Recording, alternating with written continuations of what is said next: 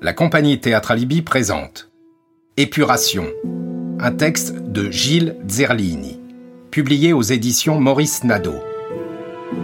Épisode 1 Félicité et Louis Germani de Villone à Toulon.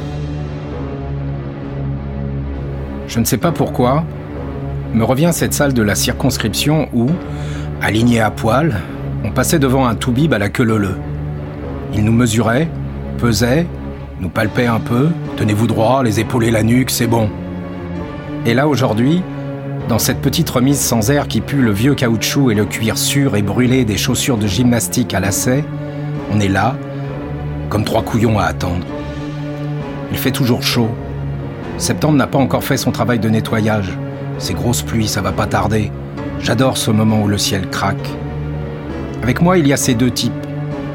Le vieux, je le connais de vue. C'est un ancien instituteur. Il a un jardin au bord du fleuve à côté du mien. L'autre, le jeune, je ne sais pas. Il est propre sur lui, chemise blanche, pas un ouvrier, c'est sûr. Il parle sans accent. La chair, quand elle a peur, répand une odeur particulière. C'est le cas du jeune. On ne peut pas dire que c'est désagréable, mais ça sent fort. Je me souviens, c'était la même odeur que dégageaient mes dessous de bras lors des assauts du matin, comme une douceur, comme une dernière douceur avant la mort, un dernier parfum. Tu regardes, tu respires, tu sens et tu écoutes. Tu penses au tien, un peu comme une prière qui mobiliserait tout ce que tu es, avec ton cœur aussi. Moi souvent aussi je pensais aux femmes, une toute dernière fois, juste avant le coup de sifflet et l'assaut. Tu parles d'un assaut, ça a duré des mois et des années, c'était plutôt un embourbement qu'un assaut, Enfin, je m'en suis sorti tout de même. Un quart de siècle plus tard, je suis toujours là, comme un survivant. De toute manière, on est toujours survivant de quelque chose, jusqu'à la fin, jusqu'au dernier instant. Dans la salle d'à côté, ça discute Dru. Ça brasse de l'air avec les bras et on entend les armes cliqueter sur les boutons et les ceinturons. Ce sont des gamins du quartier, je les connais. Ils rejouent une bataille à laquelle ils n'ont que peu participé. Le type jeune avec moi me parle d'épuration.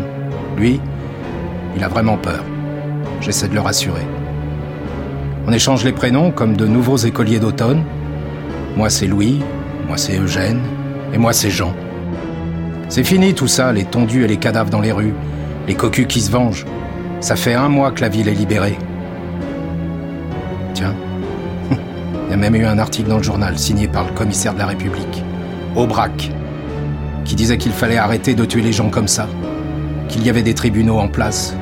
Ne vous inquiétez pas, la ville est libérée depuis un mois. Ils vont un peu nous embêter, ce soir on rentre à la maison, je les connais, ils ne sont pas bien méchants. Ce serait tout de même dommage d'être sorti vivant de la dernière boucherie de 14 pour mourir ici.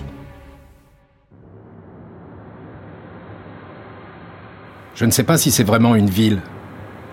Quand tu as vu certaines villes comme Naples, Milan ou Alger, celle-ci te semble dérisoire. Ici, les rues sont alignées, régulièrement en nord-sud, Cardo Maximus, une suite de rayures, un quadrillage. Guère plus nombreuse que les doigts de la main. Elle te mène à la mer stérile ou à la montagne nue, le crâne chauve, ici appelé Mont Faron, une cité coincée entre deux butées inexorables. Ici, les maisons ont cinq étages, rarement plus. Leurs façades sont hautes et régulières, comme celles de casernes. C'est une ville close, une sorte d'île sise au milieu d'une terre hostile. On l'a d'ailleurs entourée de forts. Peut-être est-ce pour cela qu'ici le sentiment d'appartenance est si prégnant, comme sur l'île. Toulon est une île, un clos, un retranchement.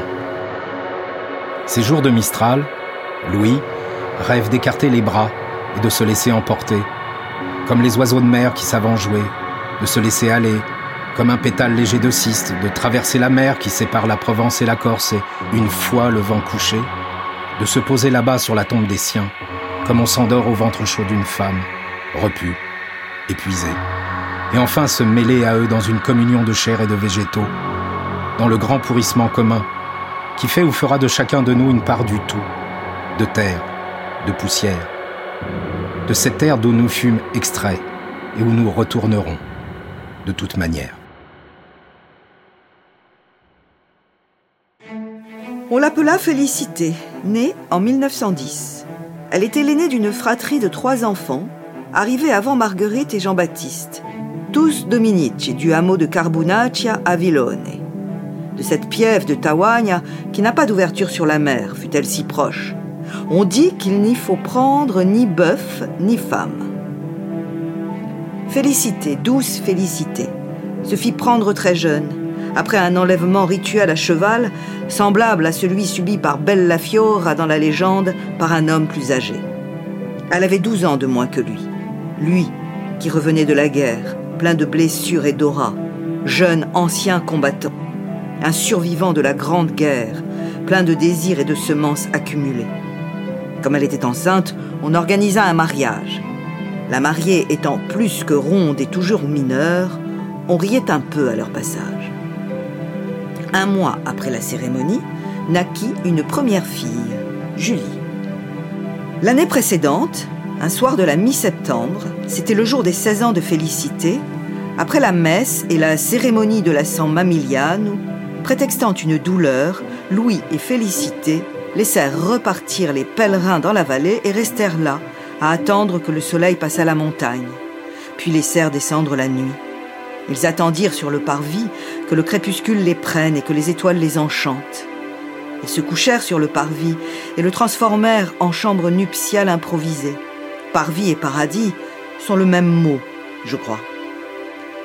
Louis prit ainsi femme dans ce village. Il traversa la vallée du sud au nord, franchit le cours du Petrignani et quitta Serrale pour venir s'installer au pays de son épouse. Il n'écouta donc qu'à moitié le vieil adage qui conseille de ne prendre ici ni bœuf ni femme.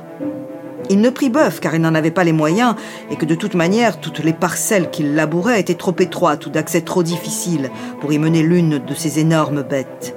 Quant à la femme, pour sûr, ils s'aimèrent. Ils firent de chaque lieu du pays une chambre d'amour. Les amants de ce monde rural étaient sans abri, les maisons en permanence occupées par des myriades d'enfants, quelques vieilles tantes et la famille, la tribu, oserais-je dire. Ils construisirent des lits de mousse ou de feuilles tendres, des nids. Elle était jeune et brûlante, naïve de fraîcheur et d'égaille, et lui, empli des douleurs de la guerre, des pluies de sang, des hurlements des blessés et de la crainte permanente d'y mourir durant quatre ans usés et blessés. Quatre années de peur. Ils s'aimèrent partout, souvent dans les jardins potagers au mieux, cachés parfois dans les bois ou les grottes. À chaque fois, après la joie des corps, Louis se levait pour ramasser des fleurs ou des feuilles dont il faisait un bouquet qu'il fixait avec des liens de paille au sommet d'un bâton et qu'il déposait ou plantait au lieu de leur amour. La fleur de châtaignier, dit-on, sent la semence de l'homme. Le pays tout entier en fut bientôt rempli.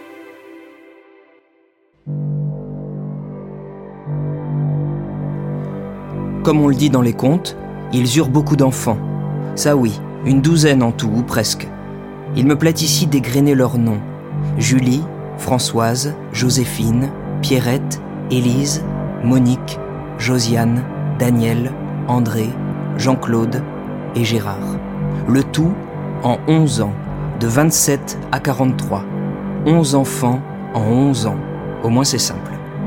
Il fallait bien cela, après cette tuerie industrielle de la Grande Guerre. Il fallait bien que le sang ne coulât plus. Les glorieuses femmes de France, du moins celles qui n'étaient pas veuves ou restées célibataires par manque d'hommes, se mirent à l'ouvrage. À partir de ce jour, on changea de processus. Plus de sang versé ni par les hommes, ni par les femmes. À chaque nouvelle naissance, une fille apparaissait. Alors, Louis, dans sa joie de père, disait ⁇ Celle-ci, au moins, elle n'ira pas à la guerre. C'était un peu sa revanche. Oui, il fallait repeupler la France après la boucherie collective et l'épidémie de grippe espagnole. Et ce fut fait. Une grande famille, une famille nombreuse. Il lui décerna un diplôme personnel, une médaille d'or de la famille française, en témoignage de la reconnaissance nationale, remise le jour de la fête des mères. On délivra des médailles martiales à ceux qui firent couler le sang, les hommes, et d'autres médailles à celles qui firent les enfants pour remplacer les disparus, pour remplacer la chair manquante autour des os. Philippe promit aussi qu'il serait le parrain de tout 16e enfant né. Pas de chance pour féliciter, il n'y en eut que 11, et en tout état de cause, après la guerre, le maréchal boudait sur l'île Dieu. Oui, je sais, on aimerait tellement que les enfants ne nous ressemblent pas. C'est peut-être pour cela, au fond, qu'en vérité, certains hommes acceptent que leur femme porte la semence d'un autre. C'est peut-être pour cela qu'il y en a qui marient des veuves ou des anciennes mariées, de celles qui furent déjà chargées de la progéniture d'un autre. Ainsi, les erreurs et les fausses routes, l'éducation ratée ou les yeux à la Sartre ne seront pas de leur fait. Comme toujours, de cette question, je ne sais rien. C'était Épuration de Gilles Zerlini avec Lola Bergoin-Gradiani, Catherine Gradiani, Pascal Cesari, François Bergoin.